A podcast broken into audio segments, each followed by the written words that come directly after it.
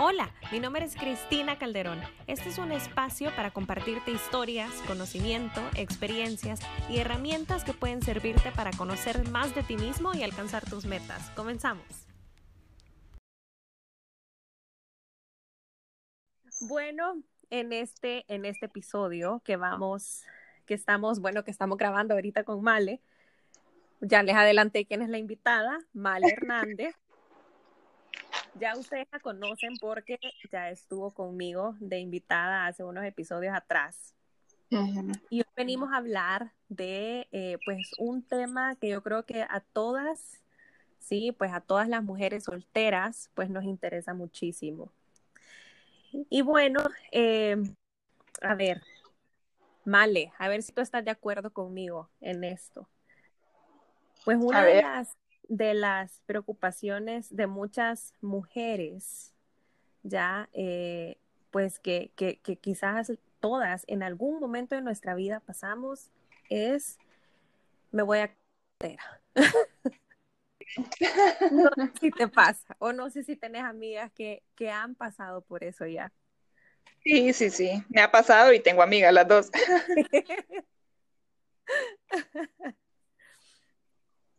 sí, es, es una gran presión, ya, es una gran presión que, que tenemos por, porque es que me tengo que casar ya, es que me tengo que casar antes de tal edad, y es que si no me caso, o sea, ya me fue el tren, ¿sí o no?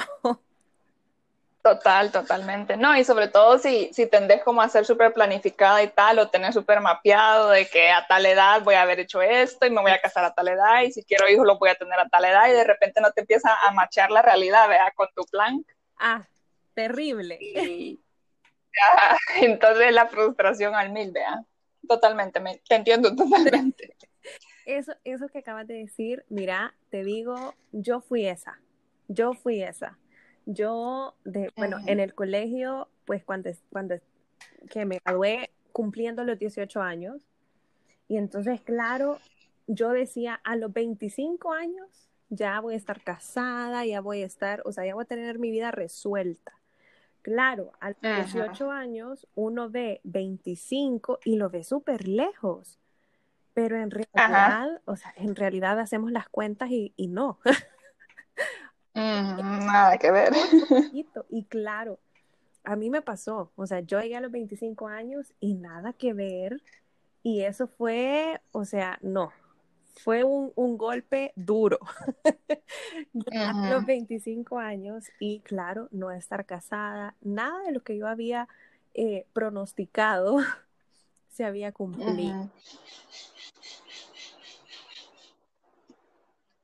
a mí me pasó, perdón. Pasa.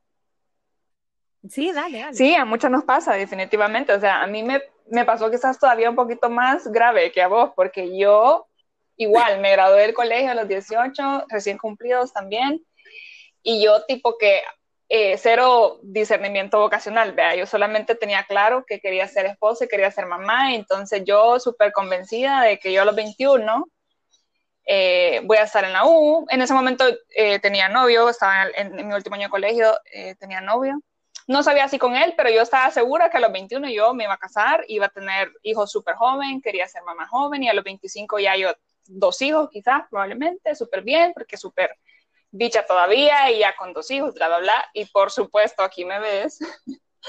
no tengo 21 claramente y, y, nada que ver, o sea, después en esa época sí tenía novio y fue una relación buena. Eh, fue mi novio de toda la universidad, él se graduó antes que yo y el plan era eh, que nos casáramos cuando yo me, me graduara de la U y al final fue como, pues no, esto no, no está funcionando, no queremos lo mismo y quedamos como amigos súper bien. Eh, y, y, el punto es que en ese momento fue como, bueno, pero todavía no tengo 25, entonces a los 25, entonces sí, tal vez ya no voy a tener los hijos, pero sí me voy a casar.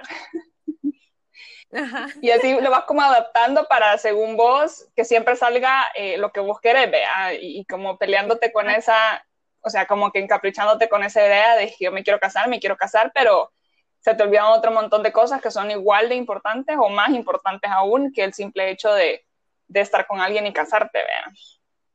Exacto, sí. Así que yo no, más grave. Y en, ese, y, en,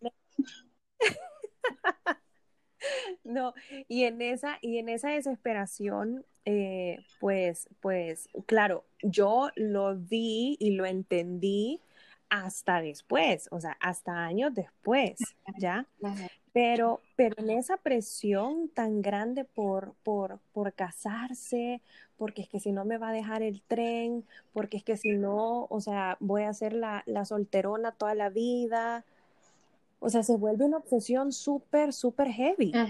y, nos, y, nos centramos, y nos centramos tanto, o sea, yo recuerdo, nos centramos tanto, por lo menos yo me centraba tanto en conseguir el novio, en conseguirlo y en buscarlo. Que, o sea, quizás es este, no, y entonces quizás es este, y este, y este, ¿me entendés? y, y, yo luego entendí, eh, o sea, yo estaba perdiendo el enfoque. Esta, perdí el enfoque, es más, perdí el enfoque y todo era, todo giraba alrededor de conseguir el novio y no alrededor de Cristina. exacto. Sí. Sí. Y creo que pues ese, ese, ese es un gran, gran error pues que cometemos de, de, decir o, o, de andarlo buscando en todos lados, ya. Pero realmente a quien tenemos que buscar es a otra persona. exacto, sí. Sí, totalmente. Sí. Y yo, más que quizás error, quizás yo lo llamaría también como que el peligro, porque muchas veces estás tan desenfocada, digamos, o enfocada en lo equivocado, como en este caso nosotras, vea, que era como casarme a toda costa, em, que perder de vista lo que tú decías, es decir, eh, y, Cristina, vea, ¿y qué hay de mí? Y el peligro para mí, por eso me gusta pensarlo como, como un peligro y por eso hay, hay, que prestarle atención, es que como estás tan enfocada en conseguir tu objetivo, que es casarte, que te perdés en eso y lo preocupante es que podés tomar decisiones trascendentales que transformen tu vida como casarte en base a algo que no es real. Porque en esa búsqueda incesante de, un, de un esposo como de lugar, te adaptas a la personalidad de la persona con la que estés, eh, o dejas de hacer las cosas que realmente disfrutas, o te alejas de tus amistades, o lo que sea, porque lo único que te importa es cumplir ese, ese objetivo de casarme. Y te pasas llevando de encuentro un montón de cosas que son necesarias para una relación sana, buena, duradera, y te venís a dar cuenta hasta que ya estás casada y después nos preguntamos por qué hay tantos divorcios, vea, o por qué el matrimonio de fulanita o de mi hermana o de mi prima o etcétera no funcionó si se miraban tan bien. Exacto. Entonces para mí es, es un peligro realmente eh, grande y creo que nunca le prestamos atención por estar prestando la atención a, a otras cosas, vea. No, y que súper acertado, o sea, definirlo como un peligro. O sea, de veras que, que, que te digo, sí, nunca lo había visto como el como así, más bien como un peligro y, y no solo un error. claro,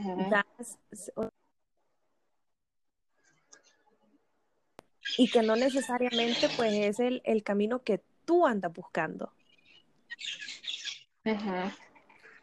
Exacto.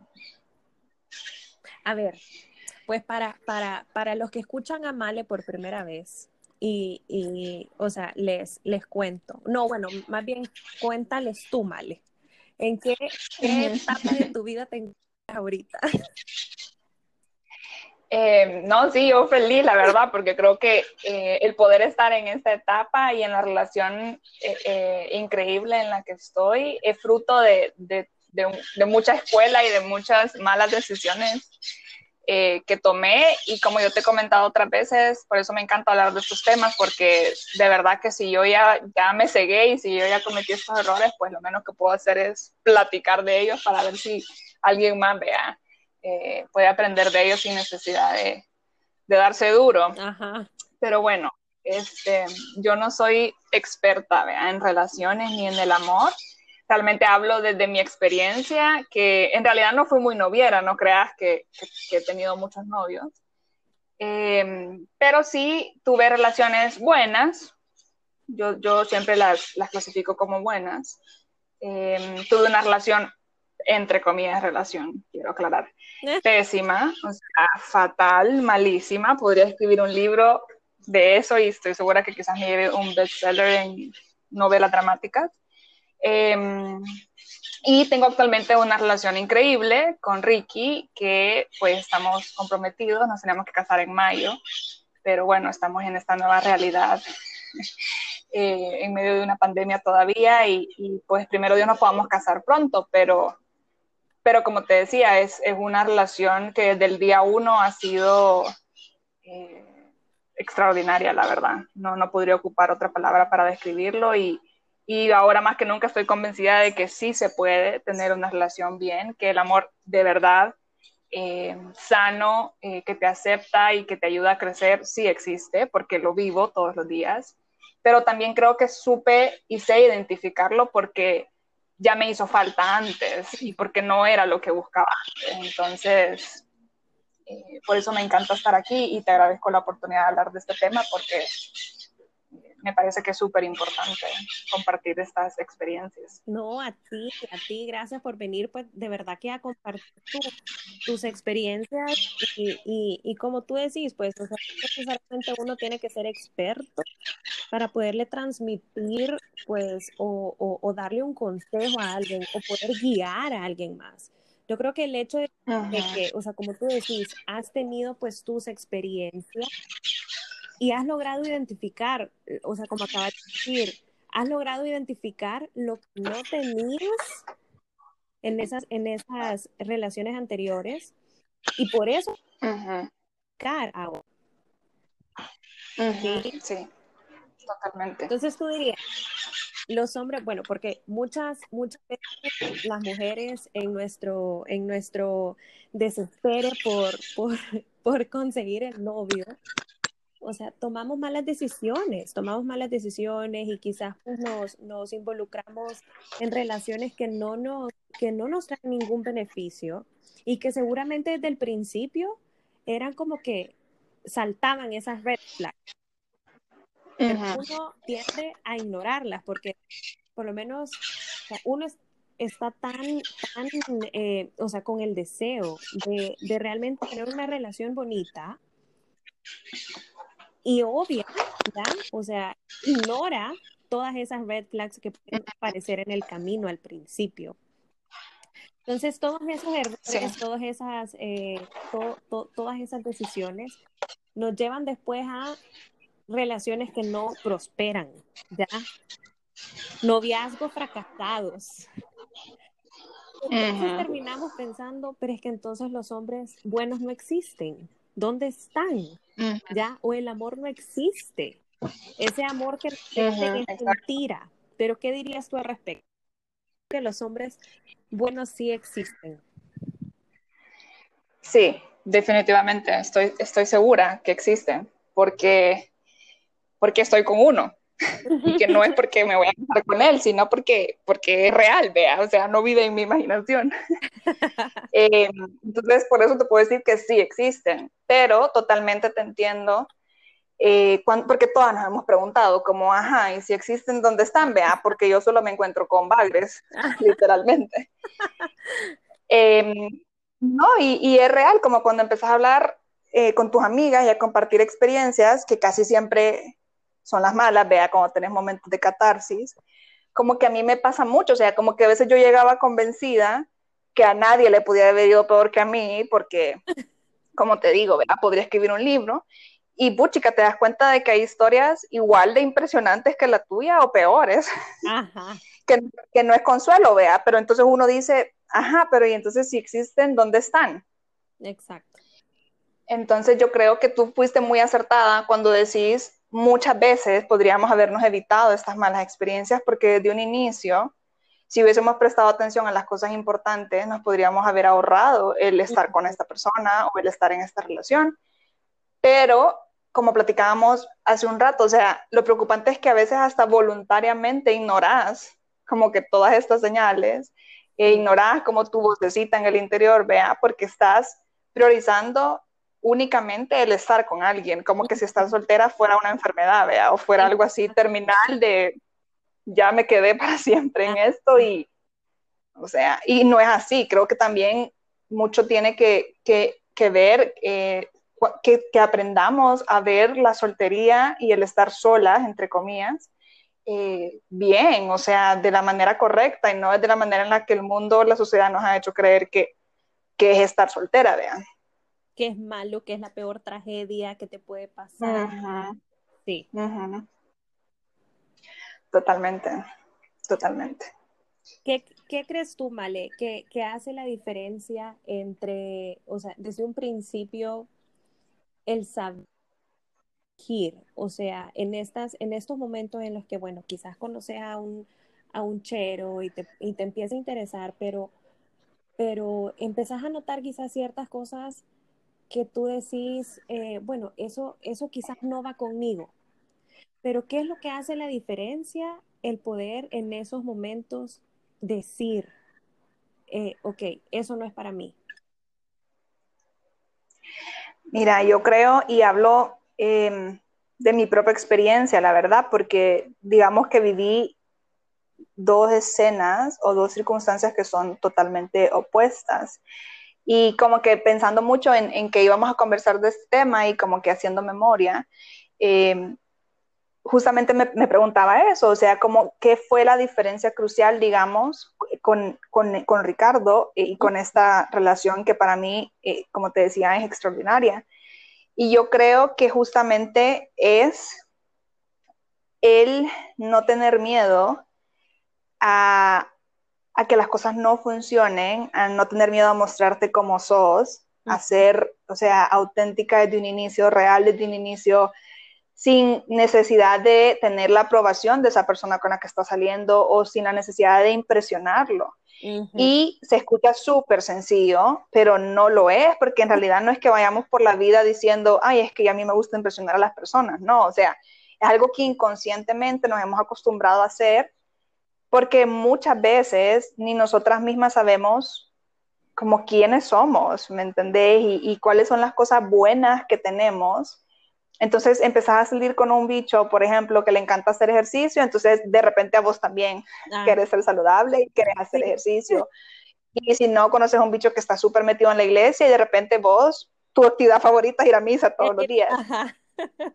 O sea, que no son cosas malas, ninguna de las dos, pero que al final del día, si no lo estás haciendo porque esa sos tú, de una u otra forma esa persona a la que estás atrayendo o estás queriendo impresionar, o sea, no necesariamente va a hacer clic contigo a la larga. Sí, quizás sí esos primeros días, quizás sí porque tienen esas actividades en común, pero a la larga em, te vas a cansar, ¿me entiendes? De vivir algo que realmente no, no sos tú. Y creo que esa es como el engaño en el que caemos inconscientemente y por la que muchas veces atraemos a las personas equivocadas, porque no estamos viviendo desde lo que realmente somos. Eso, completamente. O sea, que, que qué bueno que lo, que lo, que lo traes, o sea, y que lo decís así, pues que no sabemos realmente quién somos.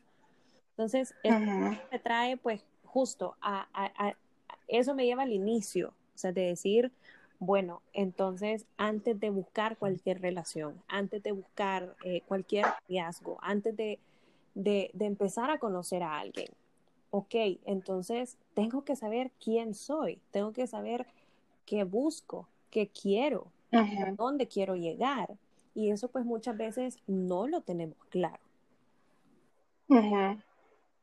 Exactamente. Y también, o sea, eso como punto de partida, vea, yo creo y he Sí, lo que tú decías de, cuán importante es saber responder quién soy, vea, yo para mí he aprendido no solo en el ámbito de relaciones sentimentales, sino en general para poder vivir una vida en plenitud, eh, es necesario saber responder esa pregunta que es súper clave y que al final, si, si, si, hiciéramos una encuesta tipo estudio de mercado, nos sorprenderíamos a ver la, la, cantidad de personas que nunca se la hacen. O sea, van por ahí simplemente recolectando experiencias y pueden hacer un listado de virtudes y defectos, pero no pueden responder quién sos.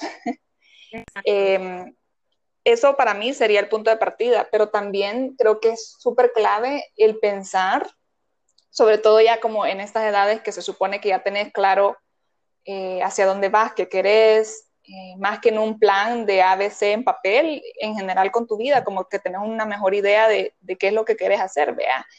Em, creo que también es súper importante preguntarte por qué quiero estar con alguien, por qué quiero tener una relación, por qué me quiero casar, porque si son por las razones correctas, digamos, porque tengo esta vocación al matrimonio, a una vida en pareja, formar una familia, responsabilizarme de unos hijos, etcétera, chivísimo, pero si es porque tenés una carencia, un vacío, una necesidad, algo que no has resuelto, algo que no has trabajado y pretendes llenarlo ocupando tu tiempo en una relación, quieras o no, aunque no lo sepas y aunque no te des cuenta, estás casi destinada al fracaso porque otro ser imperfecto, en este caso un chero, un, potencial novio o esposo, no va a ser capaz de llenar ese vacío. Entonces, eh, por eso creo que es importante responder quién sos y por qué busco eh, o por qué buscas lo que buscas, vean. Para mí serían las dos preguntas eh, claves. Exacto, sí, de veras que de, definitivamente, porque no puedes, no decir, eh, quiero esto, o sea, uno, quiero esto, pero, pero, a ver, encontrar la razón correcta, ¿por qué lo querés? O sea, o no será que eso realmente es lo que quiere tu amiga y, y entonces tú estás diciendo, bueno, eso es lo que entonces yo también debería querer. Ya, muchas veces eso pasa, que, que, que hay tanta, o sea, tantas influencias de amigas, eh, familia, que, nos vienen a, confundir quizás y no nos permiten encontrar pues nuestras verdaderas razones, nuestra propia identidad. Exactamente. Muchas veces, eh, inclusive tu mamá o gente súper cercana a ti, que, que tienen una influencia muy fuerte precisamente por la cercanía y la fuerza de la relación, eh, creo que pueden influir eh, sin querer, por supuesto, porque lo hacen sin querer, pero pueden influir negativamente muchas veces en estas decisiones que vas tomando. Y después lo ves, eh, digamos, en, en, matrimonios y que, que, no son felices, que no son plenos, eh, que no funcionaron y que ni ellos mismos saben por qué. Y quizás muchas veces es porque decidieron casarse y estar juntos porque sus papás les dieron el aval o porque las familias eran felices y entonces démosle y de repente esas no son las razones eh, por las que vas a tomar una decisión eh, permanente como lo es casarte, ¿vea? Porque independientemente de tu religión, el hecho de, compartir tu vida con alguien y de tener un proyecto de vida en común con alguien es algo que te cambia sí o sí, es decir, es, modificar tus planes y armar un plan nuevo con otra persona, ¿vea? Entonces, no puede ser algo que te tomes a la ligera o que lo hagas con cualquiera solo porque no quiero estar sola o solo porque mi mamá dice. Exacto. Claro, porque ya, o sea, como, como, como el ejemplo que tú pusiste hace un momento, eh, eh, se vuelve algo similar. Pues si tú conoces a un chero que entonces le gusta hacer ejercicio, pero si tú no tienes tu propia identidad definida, entonces vas a decir, ay, a mí también me gusta hacer ejercicio. Ya, pero tú no tienes tu propia identidad, ahí, claro, vas a permitir sin darte cuenta que, que, que influya mucho eh, o más de la lo que, lo que personas tan cercanas a ti puedan decir. Sí, totalmente. totalmente. Ok. que sí, entonces existen los hombres buenos. Sí existen. Sí existen. Y, la, y la, lo que puede hacer la diferencia entre tener una, una relación sana, una relación bonita, a una relación que va a ir destinada al fracaso es o sea, primordialmente el tener tu identidad clara y las razones por qué buscas un noviazgo, ¿ya? Y hacia dónde, pues, quieres, quieres ir. Exactamente. O sea que, en conclusión, digamos, o, en resumen, si pudiéramos resumir en dos líneas, como esta, esta incógnita, vea, de los hombres buenos existen, ¿dónde están? Yo creo que se trata de reenfocar tu tiempo eh, de soltería y hacerte las preguntas correctas. Y de repente la pregunta, ¿dónde están los hombres buenos? Es una pregunta que pone toda tu energía y todo tu tiempo en cosas que tú no puedes controlar, como situaciones donde puedas conocer gente o los potenciales personas que puedas conocer y entonces entras como en esta búsqueda incansable de algo que realmente no está bajo tu control y más bien creo que es replantearnos la pregunta quién soy y por qué busco lo que busco, que son cosas que sí dependen de ti y que sí son preguntas en las que tú puedes invertir tu tiempo y tu energía y toda tu atención e inevitablemente vas a tener frutos positivos porque definitivamente que conocerte es crecer y es saber por qué actúas como actúas y entonces eso como que desencadena un efecto dominó que te lleva a tomar mejores decisiones, a hacer mejores elecciones y, sobre todo a atraer las personas correctas porque empezás a ser quien realmente sos, que por supuesto todos tenemos cosas buenas, por lo tanto, en la manera en la que las abrazas, las empezás a vivir, explotar sus talentos y, y, como con confianza vivís eh, tu identidad y tu personalidad, eso inevitablemente atrae a las personas adecuadas, vea. Y no es que yo crea en la ley de la atracción tal cual como tipo el secreto, vea. Ajá pero sí creo que tenés mejores amistades y como que vas a cosas que realmente disfrutas y no lo haces porque los demás van eh, y te apuntas a, actividades que sí te llenan y entonces empezás como a, llenar tu vida de cosas que te gustan, que te llenan y pues sí, la probabilidad de que encontré a alguien que, que, encuentre a esa persona real y auténtica es mucho mayor, vea, que, que en lugar de seguir haciendo cosas solo porque siempre lo has hecho así o porque tus amigas lo hacen así, etcétera, etcétera. Totalmente. Es que cuando, cuando, cuando cambias pues esa frecuencia, o sea, de cuando encontrás tu identidad, empezás como, si lo queremos ver así, empezás como a, actuar de una manera diferente, o sea, a, actuar de una manera diferente. Y eso, claro, va a atraer personas similares y vas a hacer clic con personas así, ¿ya? Sí, totalmente. Sí, sí Ajá, esa segunda pregunta, ok, los hombres sí existen entonces, pero ¿y, y, a dónde están? Es otra pregunta que nos hacemos. Bueno, ok, sí existen, pues te creo, pero ¿a dónde están? Te podría preguntar alguien. ¿Qué, tiene que hacer una, una, una mujer, una chera, pues que ahora, ok, ha trabajado en, en su identidad, ha trabajado en encontrar las razones correctas, después de tener varias, eh, varias relaciones que no han funcionado y dice, bueno, ok, eh, ¿a dónde están esos hombres? ¿Qué tengo que hacer yo? ¿Tengo que ir a buscarlo? ¿O qué me corresponde a mí? ¿Qué crees tú, Male? Mira, yo quizás, si alguien viniera y me preguntara justo eso, vea, como, ok, chivo, yo ya no le huyo a la soltería, ya disfruto el tiempo a solas conmigo, ya sé quién soy, sé lo que me gusta, he sanado lo que tengo que sanar, he trabajado lo que tengo que trabajar. Em, yo quizás nunca diría que tiene que ir en búsqueda de esa persona o de ese hombre bueno, porque yo no, no creo que las personas se encuentran así tipo como tarea, o sea, hoy mi meta del día es conocer a tantos chavos para ver si uno de ellos es como el, el, que, el para mí, vea, el, mi pareja, mi potencial esposo. O sea, creo que no, creo que sería un desgaste emocional y mental y físico que... Voy a dar follow a 10 cheros hoy en Instagram, pues para ver Ajá, total, o sea, no, no, por favor. sé, que eso puede pasar y no. Ajá, no, no, no, no, no es por ahí, no es por ahí.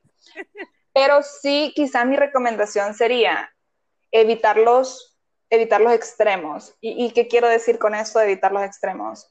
Evitar el ser lo que sea, ya no me importa, o sea, como cero, cero requisitos, cero expectativas, cero, o sea, lo que caiga, pues, básicamente, simplemente porque ya querés compartir tu vida con alguien.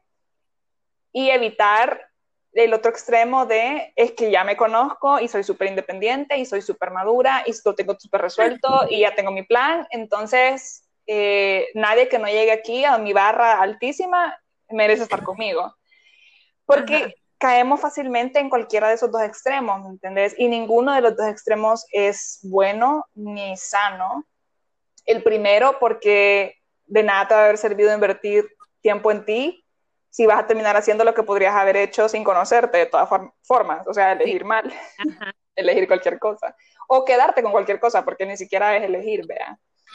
Em, pero tampoco el otro extremo de que yo lo veo mucho en alguna de mis amigas, como de casi no necesito a nadie, o sea, soy absoluta y no necesito compañía de nadie porque las plantas son mis amigas. Que no tengo nada de malo en contra de las plantas, por supuesto, a mí me encantan, pero tampoco es esa casi una actitud un poco soberbia, digamos, de porque me, fue tan mal y como ahora ya sé quién soy y no necesito validación de nadie, ya ni me voy a abrir con nadie ni me interesa estar en una relación. Yo creo que más bien es un sano balance, como todo en la vida, de sí conocerte, saber desde dónde estás decidiendo, tomar decisiones, aunque esas decisiones muchas veces te lleven a estar sola otra vez, eh, pero también ser flexible, digamos, en cuanto a si tenías esa listita interminable de 15 cosas de lo que tiene que tener un chero y de repente conoces a uno que es súper bueno, pero de esas 15 tiene 9. O sea, creo que vale la pena, ¿me entiendes? Replantearte y decir, estas seis cosas que quizás no tiene de mi lista son realmente tan importantes o las puedo dejar pasar.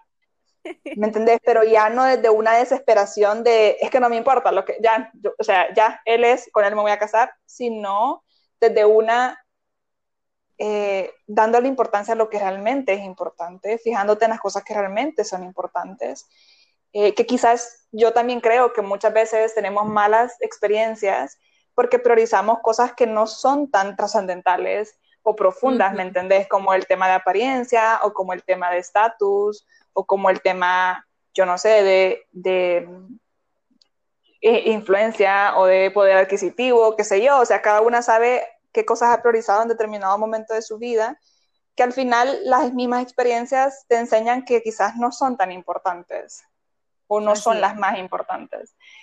Entonces, eh, yo creería eso, como, y yo creo que cuando abrazas como la, la, la soltería, digamos, no como, o sea, cuando la dejamos de ver como una sala de espera o como un lobby en el que te sentís que la vida pasa y vos te has quedado como en pausa, y la empezamos a ver como una parte de tu, o sea, es como un, es, es, parte de la vida en general, no es como que porque estás soltera estás en pausa y ya te vas quedando y te atrasaste, sino como estás soltera y seguir viviendo, o sea, como tu vida sigue, tus experiencias siguen, te puedes ir enriqueciendo, puedes ser igual de feliz, que creo que también es clave porque cuando lo ves así y como que aclaras ese concepto, eh, ya no te mueve la desesperación en primer lugar, que creo que es súper importante, pero también entendés que el momento de tener una pareja, la, la felicidad se duplica porque los dos se eligen, los dos deciden estar juntos, entonces ya no estás con alguien para que te haga feliz, sino porque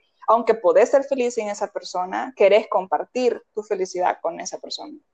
Entonces es una relación construida sobre la libertad, porque te elijo todos los días. No te necesito, no necesito, no ando buscando que me complementes, eh, soy feliz sin ti no pongo todas mis expectativas sobre ti porque ya sé que no sos Dios, no te idealizo, pero te elijo porque quiero compartir mi vida contigo, porque veo cosas en ti que suman en mi vida, que me hacen crecer y viceversa, porque sé que hay cosas en mí que te pueden ayudar a ser mejor. Entonces, como que toda la dinámica de la relación, cuando parte desde ahí, es completamente distinta.